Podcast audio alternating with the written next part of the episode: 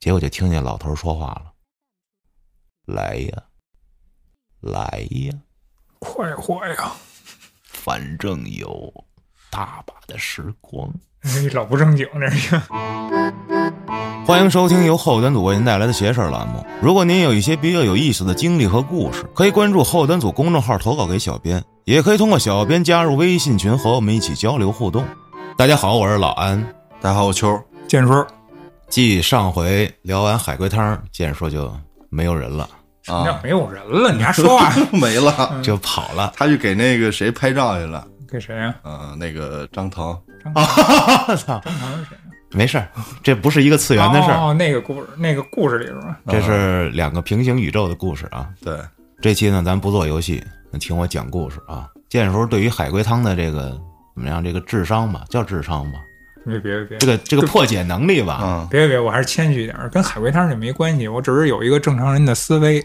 我哎，那天我看了一视频，就是那哥们儿采访另外一哥们儿啊，那被采访那哥们儿在上海送外卖，嗯。说他好的时候一个月能送到一万四千块钱这工资啊，嗯，但是这哥们儿属于一个就是偏智障这种人啊，送外卖那个是吗？啊，然后他说他小时候被家长带去检测智商，嗯，根据标准说八十五至一百一十五这个智商范围是正常人，嗯，然后八十五以下的就是轻微智障，然后这个六十多到七十多的好像是智障，这哥们儿呢这智商卡在了八十。就挺正常的，就是从他的被采访的言谈举止还算是挺正常的。嗯，但是他呢，确实也是属于这个，因为有这个指标嘛，数据上，在数据里边属于那个分类，属于轻度智障。然后他拿了好多的这个国家给这种人群开的学校啊，让他去上学，他拿好多这种学校的证件，比如说厨师啊之类的种种。嗯，但是那个视频博主他还采访过，之前还有一个人，那人叫王哥，但是那王哥。也明显就比他这个 智力差点意思。王哥太逗了，我言不不凡，真的特别好玩，我觉得。不是你这给人家这个我推荐过去了，我操！然后节目这期人家也不听了，直接过去查去查他妈没有这个节目该听听听完再去查。那节目片尾我告诉大家去搜什么。我操！哎呦我的妈！他说完这个，我倒比较好奇啊，这哪测智力啊？我到现在我都不知道。我也测过。那你那你多少呢？我是正常的一百多，然后我操，一百多我都正常，一百多挺高了呀，一百一十多不不是一百二以上才高呢，我是一百一十多那正常人，然后不是还有一点啊，你为什么会去测智力？因为小学五年级学校就我太闹了，然后那个让我出具什么证明？不是学校有问题，出具什么证明？学校有问题啊！哦，太闹了，就他妈怀疑下智力有问题是吗？不是说我智，就是说我这孩子跟大家不一样啊，查查是不是有心理障碍。啊，或者是什么的，就是查心理障碍，主要是查心理障碍，连连连测智力，连带着把智商查了。他他妈特烦人，他让我写那个数学题，嗯，我一道我也不会写，我就一道不会写，反正我也正常。不是，其实老师的良苦用心我也体会到了，就是说，你如果啊你是八十五以下啊，那我们就不教了，是吧？我也我也放弃了对你，但是你现在测出来这么高，明天你丫就是不学。不是他那意思，应该是说这孩子如果是有点心理障碍啥的，可以不用在学校待着啊，就是不用惹事儿了，到时候领毕业证呗。没有学校要推卸责任啊，对对对，你对你要是智力低，你赶紧送残障学校去，对吧？你别跟我们这儿待着，到时候影响我们这儿。但是我不知道那是五年级的智商，我现在是涨了是跌了，我也不知道。我，哎，不过智商这东西你测一下，其实它就证明了你的那个大脑的是一个什么样的级别。我觉得它不是说按几年级算的。真别测，我觉得就是这跟上秤一样，你不上这秤，你永远是上一次你最满意的那个斤数。你上去之后，有可能我操这智商怎么掉了？就我跟那个嘉哥这样的长期喝酒的，我觉得要一测，基本上也过不了五十，五十连记忆力记忆力都不行啊！老 师退休了。比如你医生出一题啊，啊，医生你说什么？啊，那题第一个字是什么来着？人医生说什么，你过去啪给一大嘴巴。不是你说那是嘉哥，那不是我，那不是我。我保证你是二十往下的。但是我我真的没测过，所以我刚才问这个问题，我说到底在哪儿测？医院，医院啊！这让我想起那个，就是怎么能让就问采访一个精神病医院的医生，说你的病人怎么着才能让他出院？然后医生说，那你用这个浴缸接满水，然后呢？拿一个勺子和一个盆儿，你给这病人，让他用哪个工具能把这个水给他盛出去，都给搅干净了。我把漏给摁了不就完了吗？是正然后常。那记者说：“那肯定一般人都用盆儿啊。记者也不太正常啊。然后第二天记者被关进去，哦，明白了。这是一个小笑话。你赶讲正题吧，咱已经贫半天了，我操！好好好好好。啊，第一个故事投稿的朋友叫薯条姐姐，她在上大学的时候是在昌平那边，这学校旁边啊不太好，都是公墓。他们这个女寝啊分南北，就是南楼跟北楼呗。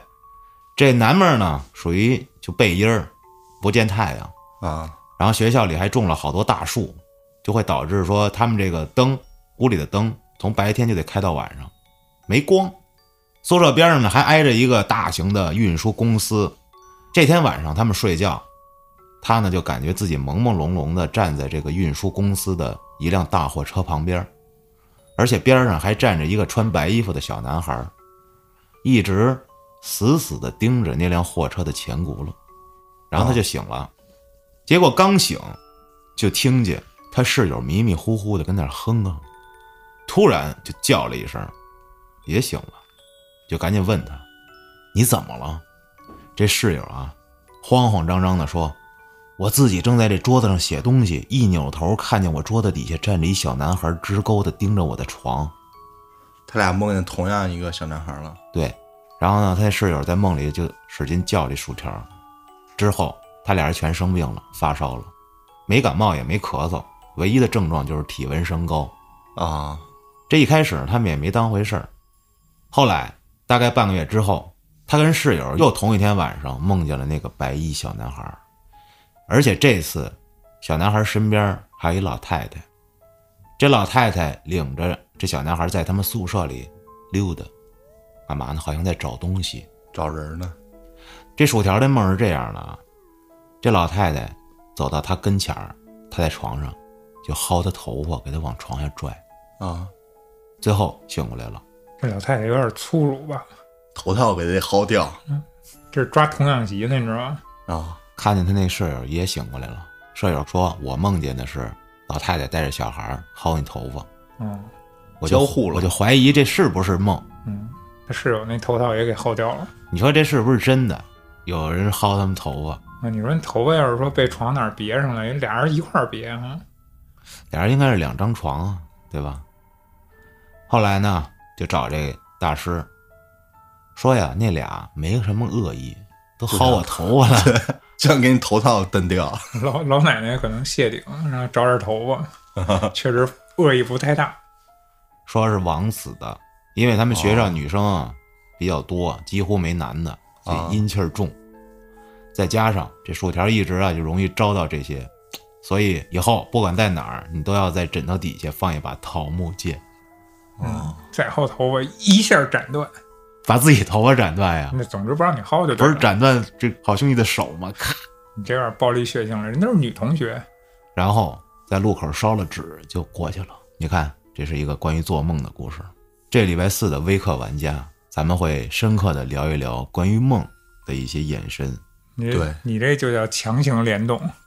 这没强行吗？都是一周的节目嘛。解释解释两个姑娘为什么同样梦见这个小男孩，对，究竟有什么样的关系？行，咱们来一个走出科学。难道那个人是筑梦师吗？把他们拉到自己铸造的梦境中啊？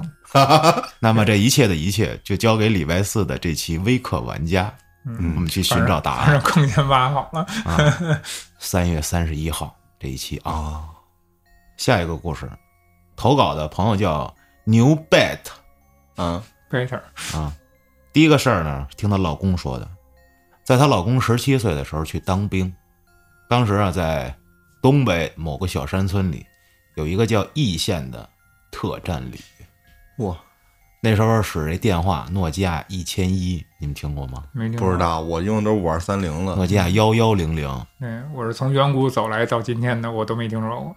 是吧？不是，我没听过，主要是因为我文盲，我不知道而已。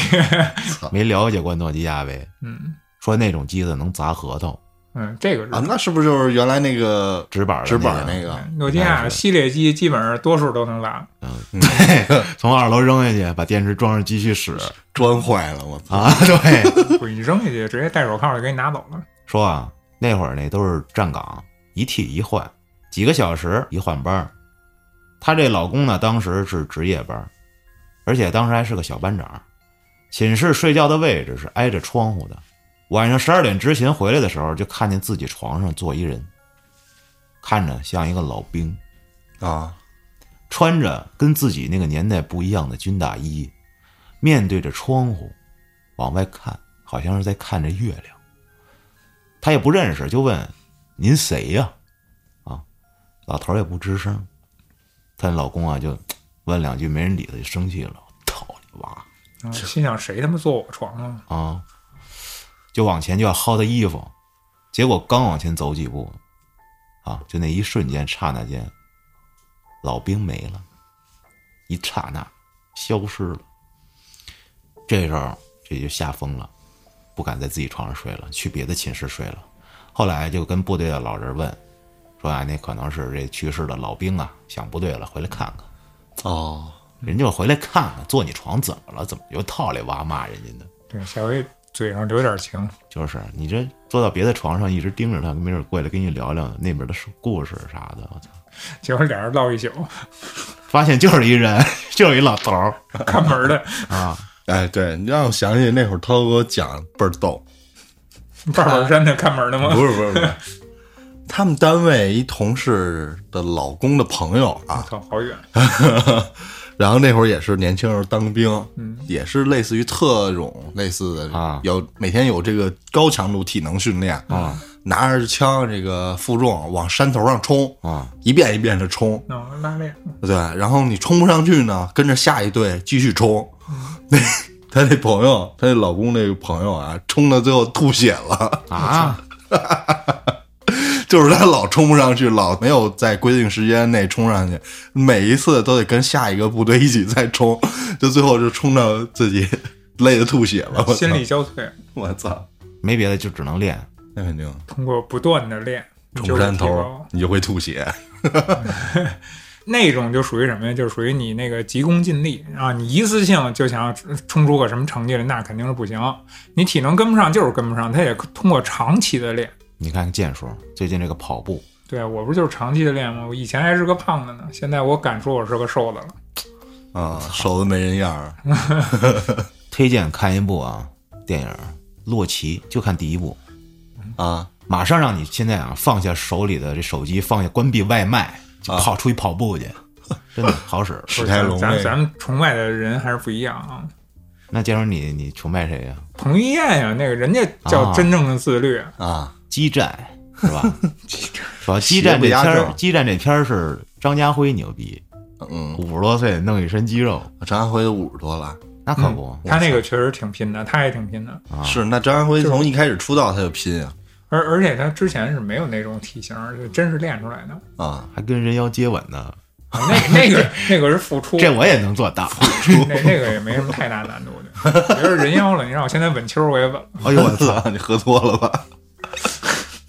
来啊，咱们接着讲，还是他这对象的事儿，还是当兵的时候啊，她老公正夜里值班，突然就动不了了，嗯，这是什么？鬼压床，但是他值班呢，怎么会被压呢？站着呢，对啊，啊，这叫什么？鬼抱？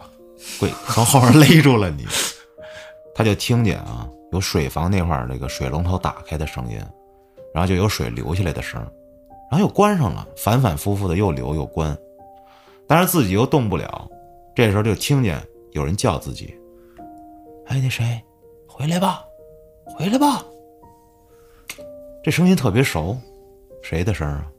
郭德纲的声儿，操，那是挺熟的。你刚刚才学那两声儿特像 是他爷爷的声儿。啊。过了一会儿，他又缓过劲儿来了，就能动了。第二天给家里打电话，问爷爷怎么着了。家里人说爷爷没事儿啊，其实是已经去世了，哦，就是为了让他在部队好好待着，就骗他说没事儿。去世的时间就在他听见爷爷叫他那会儿，这时间就对上了，也是这么一小故事。嗯，第三件就是他自己亲身经历的这事儿，在他小学三年级左右一天，周五，那会儿周五放学都比较早，两点四十，下午都不上课，嗯，都是安排一些什么安全教育啊什么的，这个那个。那天天气巨闷热啊，这安全教育是关于一些防火的，这个给你看看图片啥的，上面有一些这个烧成焦炭的人类，我操。操！小时候上过那种各种硬核的防防御各种灾害的那种课程，经常有那种放录像、放图片，然后吓唬你，就是让你内心深刻的认识到你很恐惧这个，就认真。哎，你就不敢碰了。那可能是在剑术那个时代，但是咱们这没有，有怎么没有啊？咱没有放过那些恐怖的东西，咱只是演习。那是你好吧？我就经历过。咱俩不是一个小学的咱俩不是一小学的，我以前是三小的，你以前是二小。那最后合并到银河。我告诉你，我在三小的时候，我小学二年级，全校组织去电影院看一部电影叫《深渊》，我操！那电影讲的是禁毒的，对画面挺恐怖，我们也看过。是吗？所有的里面放出来的那些都是真实画面，全部纪录片啊没码。对我操！我，就一个人啊，就为了就想吸毒，控制不住自己，把自己半拉身子给砍了，这要干啥呀？控制自己。控制不住 这毒瘾，还有自断一臂，然后拿火烧自己，我操！多了去了。我们小时候还看好多那个皮包骨，然后得艾滋病，然后身上到处烂疮什么的，啊！那些也都是心理阴影。自打那片儿一看，真好使，这辈子我也不敢沾那玩意儿，太吓人了！我操！我希望现在别让孩子看这个了。我我闺女看一那《雄狮少年》，看一片头她都不敢看啊啊！她她看那狮子她就害怕。画风诡异，那那那完了，我操！嗯，那你要看一龙珠，看一比克大魔王，哇！不行，他只能看那个《海底小纵队》什么的。我操！哎 所以现在要是孩子要是真再看这个，我跟你说，就真的是心理阴影。我小时候不是说过吗？特别喜欢这个暴力美学、血腥暴力、残肢断臂、人头乱飞那种的。对对接着说啊，当时不是看了这个比较恐怖的图片吗？心里就受影响了，不舒服。而后来也没在意啊。放学，他爸接他去他姥姥家，这路上就跟他说：“你老姨没了。”啊！就是他妈的妹妹。当时也不理解什么叫没了，就问：“没了是什什么意思呀？哪儿去了？”他爸解释说：“就是走了。”嗯，就是走走哪儿去了呢？反正问半天说半天也没明白，最后告诉你就死了。可能啊，当时他对这个死也不是什么有理解不了，没有概念，嗯，最后也没解释，依然没有在意。到了姥姥家，这一看，哇，老多人了。姥爷抱着姥姥，姥姥跟那儿哭，反正细节就不说了，反正就挺丧的。嗯，头七这天有这么一说叫回魂，死去的亲人得回家里转一圈来。那天晚上他就住姥姥家了，就是说什么呀？这家里的人啊都去姥姥家，能来的就来，啊，就方便老姨过来一块儿来姥姥家都看了，就别挨个去了啊。就晚上睡觉的时候后半夜了，听见开大门的声音，有人进小门，换拖鞋，走道儿，踏踏踏踏踏的铃踏铃叮踏。还是郭德纲是吧？这时候所有人都在睡觉啊，根本没有人动啊，也不知道是没听见还是他们不敢动。他呢也就迷迷糊糊的跟那儿眯着。结果这第二天也不知道害怕，就直接说：“哎，我昨天晚上听见拖鞋踏的铃踏铃踏。”没有人信，唯独姥姥说：“我晚上感觉有人拨弄我头发，哎呦，就像你老姨小时候那样拨弄我头发似的。”说完，哇，哭了。正当他们要离开的时候啊，要走了，要出门啊，就看见原本老姨放在鞋架上的拖鞋摆在地上了，哦，就像有人要出门换鞋，把拖鞋放在那儿一样的状态摆在地上了。哦，真回来了。记得我奶奶去世，我爷爷跟我奶奶单住嘛。我爸自打我奶奶去世的头一天之后，在我爷爷家住了一年。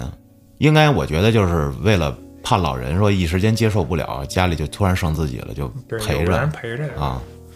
我偶尔也会过去，但是我基本不住那儿，因为我晚上我得刷夜，在家里，我得疯狂的 PK 什么的刷级。啊，接下来还是发生在他自己身上的事儿。嗯，他那是不是东北的吗？那时候呢更小，还没上学呢。姥姥带他去农村老家串门，待了一个月。那时候就特别喜欢农村，啊，有山有水有河流，有牛有羊，鸡鸭鹅啥都有，啊非常快乐开心。在城里根本看不见这些。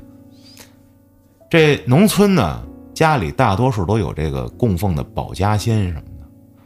那时候，这太姥九十多岁，就姥姥她妈妈呀，嗯而且这太姥说话什么，他基本上也听不太懂，但是姥姥能听懂。这太姥姥见着他，就从兜里掏出来几颗冰糖要给他吃。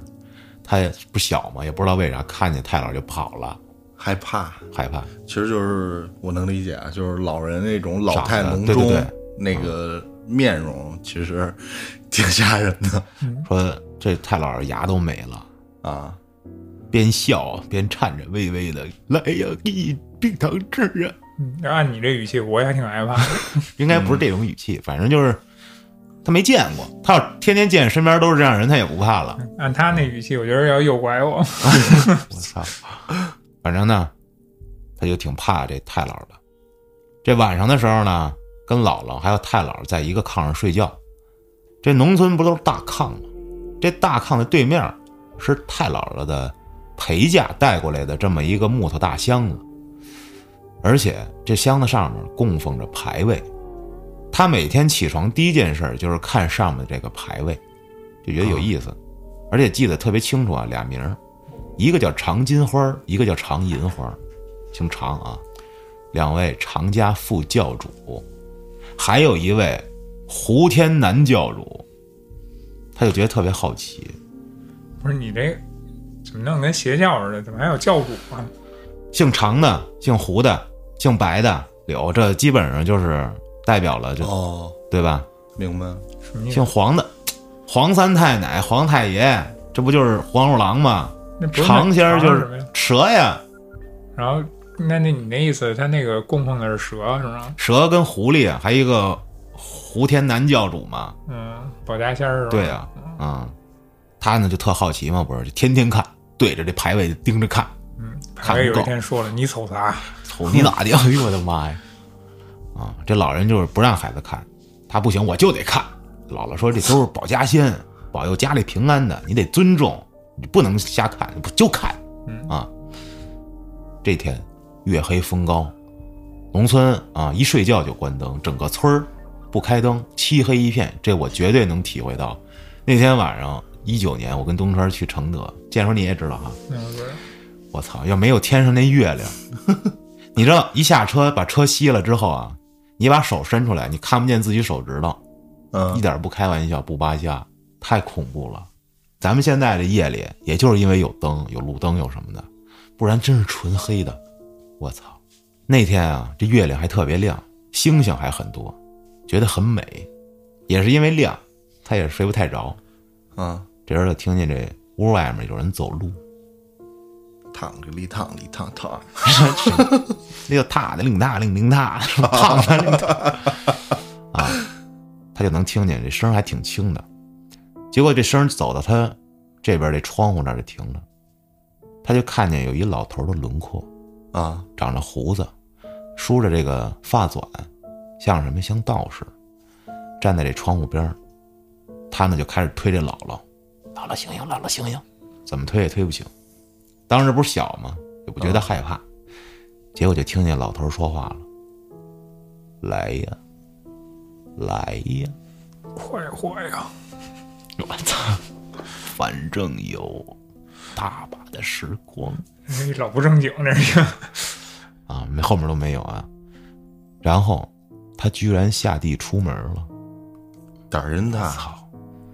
就真看见那老头啊，山羊胡，一头白发，非常慈祥，身上穿的也是，就说青丝蟒袍，都不足为过，就穿的非常华丽，仙风道骨哎，而且这腰间还别了这么一葫芦，啊，酒葫芦。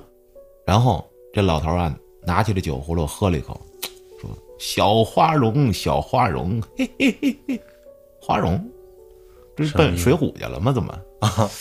这仨字儿我也不知道啥意思啊。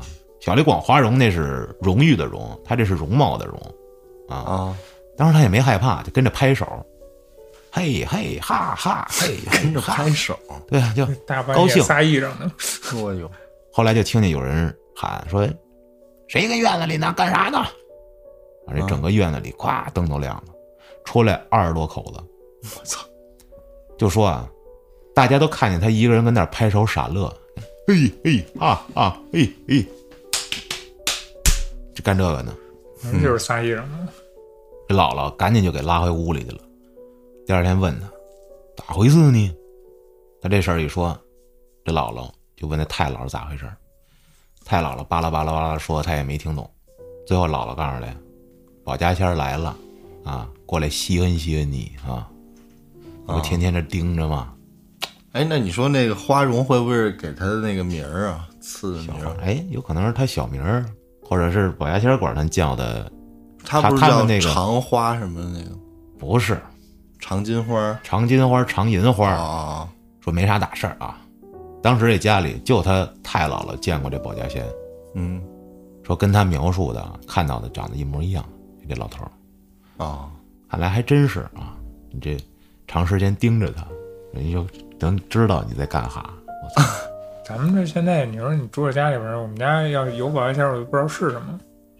不是不是，这是一传承的，这是你得上辈儿啊，可能就有过，然后传到你这辈儿才才能有。如果说你这辈儿没有的话，你想，呃，有你得去找人家大师啥的给你立。我我们家没老大保着我们呗，一般平房居多，就是哦上楼以后不保了。上楼怎么保啊？这保险怎么交的？这个动物一般它都是跟你随缘保你。那应该是农村多一点儿咱们这以前咱们家这边都是城乡结合部啊，那就是啊。我讲过我们家平房的时候，不是院子挺大的吗？嗯永远就有一只黄鼠狼，天天的夜里，有时候啊，别天天的吧，就隔三差五就过来，啊，把我养的那小鸡儿、小鸽子全他妈掏了。你那算算祭品，供奉的。然后我爸、我妈、我爷爷奶奶，包括我太太、太爷，都说就没事儿，别管，啊，接着献祭。然后再给你买新的，对，就跟我说那是给你买吗？那不那是给你买，那人家那是给给上面买，不是我要养啊，我喜欢养这些嘛。对，你就喜欢养祭品。他每次把我拿那个祭品一收，我都稀里哗啦的跟那儿哭，我操！啊，原来安总监在幼年时期还是个祭品饲养员，什么新名词？祭品饲养员啊，我以为是个侍奉者。有可能我们家那会儿就受这地仙保护啊，说不好。但是你也没摆个牌位啊，那估计都是真是那野野的是吧？那个游仙那叫。嗯就是碰上了呗。对啊，，路过你家，然后发现有祭品供奉啊，来保你家一日啊。接着还是他的事儿啊，说这时候呢，一七年了，正要跟她那老公结婚，结果头半年赶上姥姥病症，癌症扩散了。他七月结婚，姥姥五月去世了。去世那会儿呢，他们在这个殡仪馆，遗体啊得停放三天，这不是得瞻仰遗容吗？嗯有这个亲戚啥的，远道的，可能都赶不了一天来，嗯有可能多办几天。他从小不是跟这姥姥感情好吗？就说我想守灵，但是呢，家里不让女孩守灵。这老公说你先回家吧，我守着。说到这儿，就是得说一下他家这个殡仪馆的长什么样。说这个跟城市里不一样啊，反正我见过的也就八宝山。说他们那儿呢是要把去世的人放在殡仪馆的冰柜里，殡仪馆有很多的房子都是并排的，房子是并排的，啊，但是据说是一个屋子里一个冰柜。我操我操，这这也高级高阶级的殡仪馆可能是。好几家的都排在一排，一个屋子里一家。嗯他们来吊孝的是鞠躬上香，在冰柜前面鞠躬上香啊。有的地方是人拉去殡仪馆，然后之后去家里对着照片吊孝去，我们家基本上是这样，是吗？嗯，就是你像那个尸尸体也好，什么也好，都会在那个医院的那个冰柜里边儿，啊，家里边摆个照照片儿，然后供奉的那些贡品，弄那么一台子，然后守三天吧，啊，一般是守三天出殡嘛，在这个三天过程里边，香烛不能断，然后在啊家里这么守着，呃，至少晚上得有一个人陪着，这么一个叫守嘛。我奶奶去世的时候，第二天就出殡了，就没停。我忘了规矩了啊，反正是三天内也好，还是说得有三天也好，呃，总之就是都是在家里摆的嗯，啊，你供奉烧香的亲戚朋友什么来了以后，都是跟家里边上香。后来是家里亲戚朋友也上家里来，去我爷爷那儿嘛，过来见一面，就我就去了一天，就家里人不让我来了，嗯，因为我哭太惨了，嗯，你哦，干嘛哭那么惨呀？我难受啊，我操！跟奶奶感情好？对啊，从小我爷爷奶奶给我带大的，嗯，就我一哭，然后那不是太惨了，让人受不了了。然后就全屋的人都被带动，就是刚说着说着话，聊着天就，你你你想过，咱这儿他妈的家里刚有亲人去世，家里来一个唱和的，我来乐手，然后我也不管别人的感受，啊聊着聊着我坐在那儿啊，都是什么这舅爷吧那姨姥姥什么的，我就。安安俊那会儿还壮，那唱和的还打不过的然。后就说：“哟，这孩子怎么了？给送回家吧。送回家，”给我嫁出去的，腿软，走不路路。大人懂点事儿的，就是你本来就是都得操办事儿，就累。然后那老家儿什么的又又伤伤心，然后你要再哭，弄那气氛不好，其实是人人家更容易激动，哎，对，实际上我要是不带那个节奏啊，大家应该能正常在那聊能缓天儿。缓和点儿啊。对我到那儿哇老他妈哭，然后 大家说话都颤音儿了，我操，就给我他我妈哭了，就不让我来了。那会儿我跟你说特别寸，我那会儿正好十八岁，我十月二十一号生日，我奶奶十月五号走的，啊。就差几天看我就能十八了。哦，就没赶上，就特他妈难受的。我也不说了，接着说他们家这事儿啊，这不是说了老公要替他守灵吗，就让他跟老妈先回家。这表哥呢，当时也陪着守，说这守灵是不允许离开这个冰柜跟屋子，只能在里头睡觉，而且香不能断，哎，跟建叔说一样。晚上他们都走了，这时候啊，这屋里就剩老公跟他表哥了。夜里十一点多，俩人开始唠嗑。第二天，门口的这纸人啥的，童男童女，大家在这个殡仪馆周围怎么找就找不着那俩纸人了。啊纸人逃命了，别招我，我不去。逃命还这让我想起那个跟那个陪葬什么的似的了，人那个直接真的下葬童男童女的。然后我听那个女道爷，咱们这个女道爷啊，给我讲一句恐怖的，说你烧什么东西下去，他在那边收着的就是什么样。我说那我要烧一个就那个小纸人啊，脸上俩大红脸蛋儿，然后小眼儿，就那种看着倍儿阴间的。他说对对，你那儿收着的就是那样。我说那，他就陪着我，对呀、我操！我说那还是别给我烧了。嗯还是给你烧点日本影星的照片什么的。哎，这个好。操，人家没去世，人他妈被烧下去了 要么说，你知道现在这扎彩铺里头做东西做真着呢，巨真，啊，什么那小人儿啥的都倍儿真，直接烧那个胶娃是吗？硅胶娃娃呀，橡胶娃娃，不那有毒那。不是真吗？还有做那个亭台楼阁、大房子、大别墅，里面连家具什么都给你做出来啊，家具里还带巨人儿的，牛逼！我操！那个楼里边还带房子里边带人儿的。啊，说的这个特逗，又看一个在美国的一个博主，超市里拍了一个，那哥们儿还一东北的，本身这东北口音啊就自带这娱乐属性，嗯他就用他那口音说这事儿，说哎，大家来看看，大家来瞅瞅啊，就说这美国小孩儿大家都玩啥啊？就把那个镜头掰向了一个柜台，在那个柜台上满满当当的摆着一溜小马，啊，然后他拿进来一看，兄弟们，这他妈不是咱们 他妈烧烧纸的那什么小马吗？纸活儿，然后他那个马都是纸做的呀，纸活儿啊，都是说啊，我不光给你们看这小马啊，来看边上，别说我这个断章取义，说我有可能我去一个这个可能是殡葬区，然后我拍这说他们玩啊，我不是啊，来看上面写着什么，玩具区啊，放在玩具区里，啊，纸糊的啊，我操，就是有点那种手工的那种东西的感觉呗，它就是那个咱们这边烧纸的那那些可能，比较像，人家那边没有这个习俗嘛。就说这个没文化真可怕。你说你弄这玩意儿也就算了啊，他妈头朝向都不对，这得朝西 啊，就咔把它扭过来朝西，操！啊，也我也不知道这是不是这美国小孩都爱骑那小纸马，太恐怖了，我操！那也骑不了，下一个投稿的朋友叫班尼，兔子，啊，发生在自己身上的事儿，说他从小体质比较弱，反正小时候一发烧啊，就伴随着就总能看见一些奇奇怪怪的不知道是啥的东西，比如啊，看见有小男孩光着屁股在他床边来回跑，我操，啊，耍流氓。然后啊，还有这屋子里有很多女人的喧哗声，有时候晚上一关灯，无论在哪儿，只要能反光的东西上啊，他都能看见一个白衣女子，传说中的阴阳眼呗。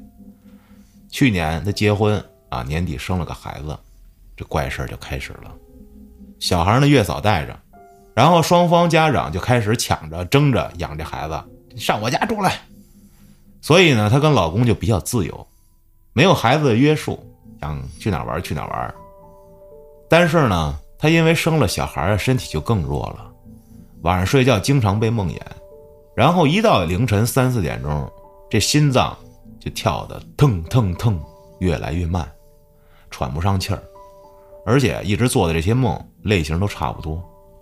梦见什么呀？梦见自己在一片草地上，地上堆满了石头，天空阴阴沉沉的，跟一群人，他们一起去旅游。坐在这大巴上的人，他意识到全都是死人，他就跟他们一起坐车，或者烧的那种纸人，跟他们一起出去玩去。要不然就是在一间跟地牢一样的地方，跟一群死去的人在一起。反正每次啊，就梦见这些一起来，我操，浑身剧累，浑身的出虚汗，白天也没精神。这种状况大概持续了一周左右，就把这事儿告诉了老妈。他老妈比较信这些，就给他帮忙找人问了问，说据说啊，找了个五台山的大师。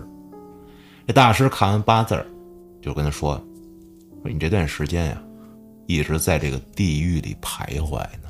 我的妈呀！说先把你这个八字儿挂到上阳人那儿。什么叫上阳人？就是活的人。那下阳人就是死了的人。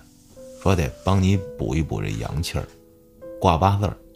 说就在那天晚上，因为她老公啊有时爱喝点小酒，就把这酒瓶子放在这洗衣机上了。结果那天晚上啊，这不挂八字儿那天吗？那酒瓶子一下就从这洗衣机上飞下来了，摔在地上，没有任何人碰，没有任何的外界影响，酒瓶子自己飞了，也不知道为什么。不过自那以后，他就没再做过那样的梦了。哇，那症状来说，我觉得有可能是产后抑郁。那你关于酒瓶儿，那就解决不了了，这个东西。产后抑郁什么样啊？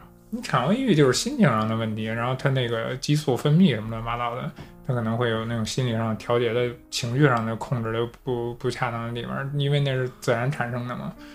但是那你要说到酒瓶儿那个确实解释不了，那你就不知道怎么怎么回事了。这可能是两件事儿。我操！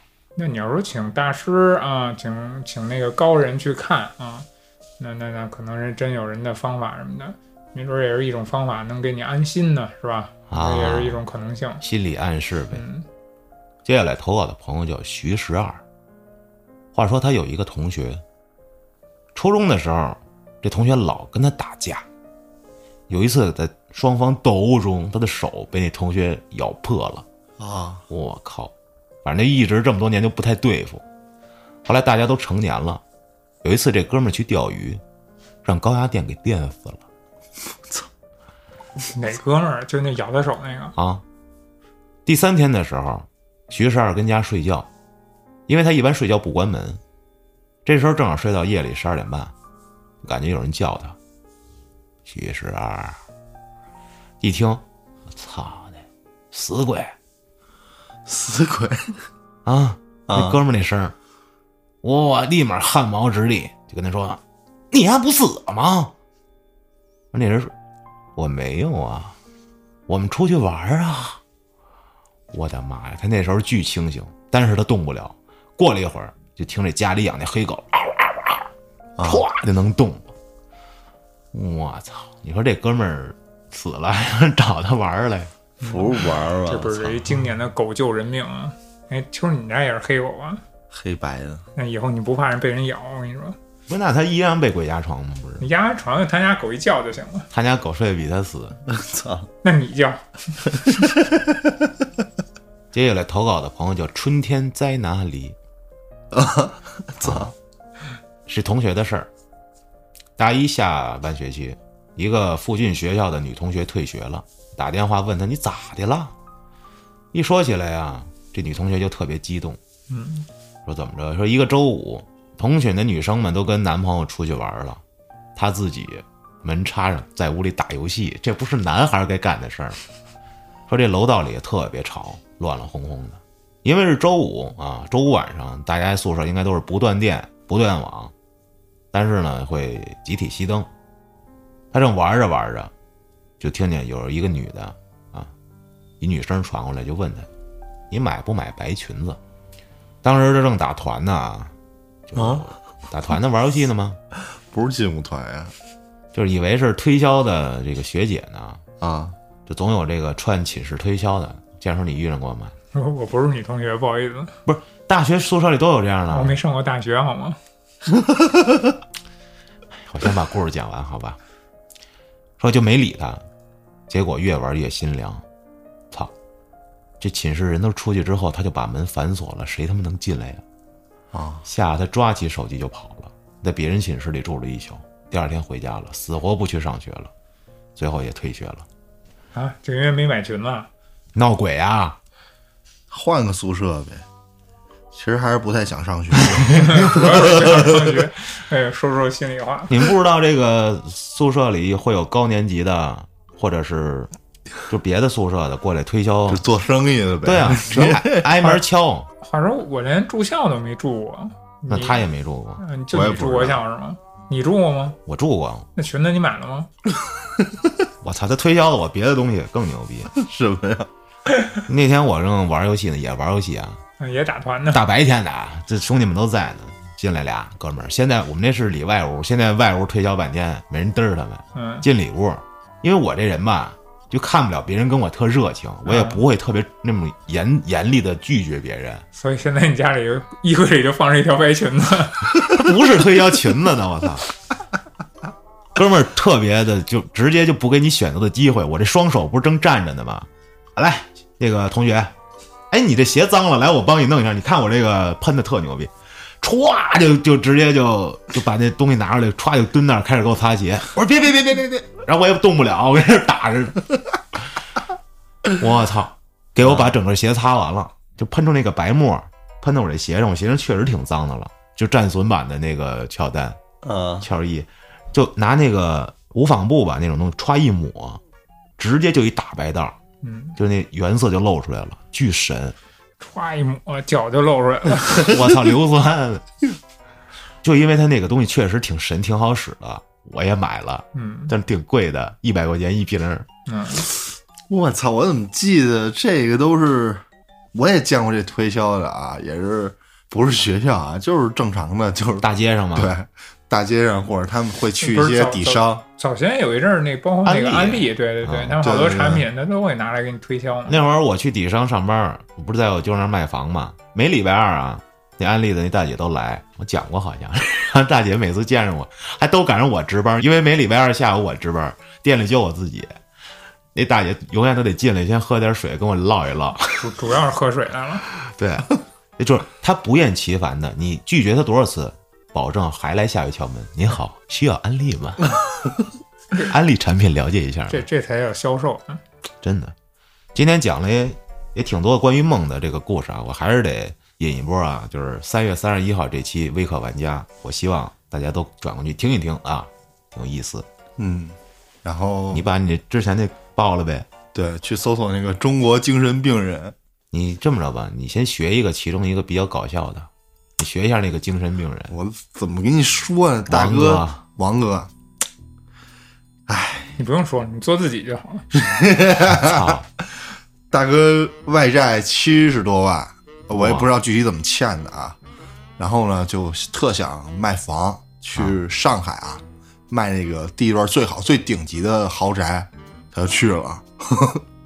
就说了一系列啊，这些这些卖房，他就觉得自己十拿九稳了，自己有十套豪宅，那个房源，说卖出去能一个亿。当然都是说啊，只有卖出去他才值一个亿，你没卖出去，在王哥嘴里就是一个美好的愿景啊，就一直在那儿叭叭叭叭叭叭叭，然后自称自己是艺术家什么的。你看我拍的照片什么的，自己实际上 什么都没有，连下月房租都交不起了。哎，然后说先干一个月保安吧，把房租补上，这是不是那个峰哥采采访过那个？对对对就是那我好像看过这个，太神了，就特别操神道，人家有一个自我人设，感觉倍儿成功，但是人家啊说话那个场景，他那个自己那个出租屋嘛，就倍儿破，就说白了，这人有一个内心世界，在内心世界，他可能就是非常的成功，非常的人上人，但实际上确实就是那什么说白了吧，活得很神道的这么一人。啊，你要说起这个精神疾病这一块儿，我看过一个纪录片儿，就是记录里头面那个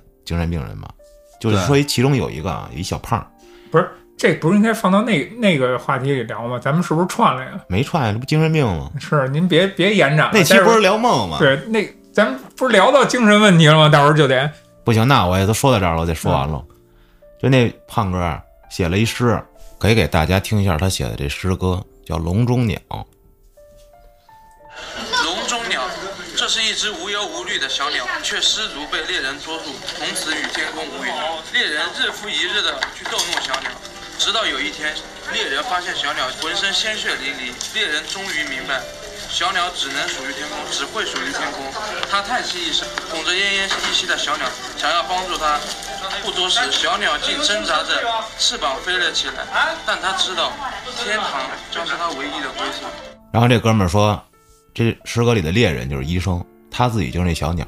啊，然后那个医生啊，女护士、女医生看完了那诗之后，跟他说：“困住你的是你的病。”人说：“你看，你把我这个这个立意，这个诗歌的立意都给改变了，意思你帮我理解了，就是有病呗，就是我写的是我想表达的意思，然后你呢看完了之后觉得我表达的是你觉得那个意思，你比作者还作者，啊，就是因为我是病人，凭什么呀？这我必须得给一那个脑屁，我操，啪，对吧？你说你到了精神病院呀，对啊，我必须帮助这个哥们儿给那医生一脑屁，还得 操，我就是那极度危险的病那人，等于说你到了精神病院，你就先找一会写诗的，然后帮他打人，找一合理正当的理由，然后我就帮助所有的别人打人，我所有的打人都是帮助别人，对而我不是为了自己。出于自己有暴力倾向，对但是也解这样，就是安总监现阶段只帮嘉哥，嘉哥是那病人，我们俩一块儿。困住嘉哥的是那伏特加，困住嘉哥是他那个文化馆，操，不对，是他那个整个楼啊，不是一直电视上去炸呢吗？嗯，你就家属不给你签字儿，你好了，他们你也出不来。要这么说，我觉得我最应该被关进去了。你放心，只要医生他妈的他敢这样对待我，保证我揍他。只要我一揍他，我就永远的被绑在那个 叫什么躁郁症，不不不会不会，估计得电他几下。和 然后给你吃一直打镇静剂安静。我操！赶紧赶紧赶紧赶紧行，，结束了啊。好，这一期咱们就聊到这儿。结束要撒尿，操你大爷！我去，感谢您的收听，咱们下期再见。拜拜。曾有一个人对我说，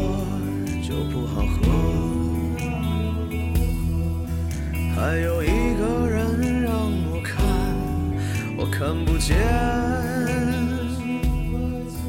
多少迷雾的夹缝，谎言的真诚，白茫茫的我活得有多疼？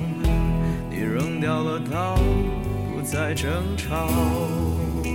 爱你以为不分深浅，忘掉，在我的昨天，在意的一切无所谓疯癫，生而在世不必道歉，不分深浅是谁的遗言，别再走了，前面只有深渊，不在意一切，管谁多疯癫。生而在世，从来就不道歉。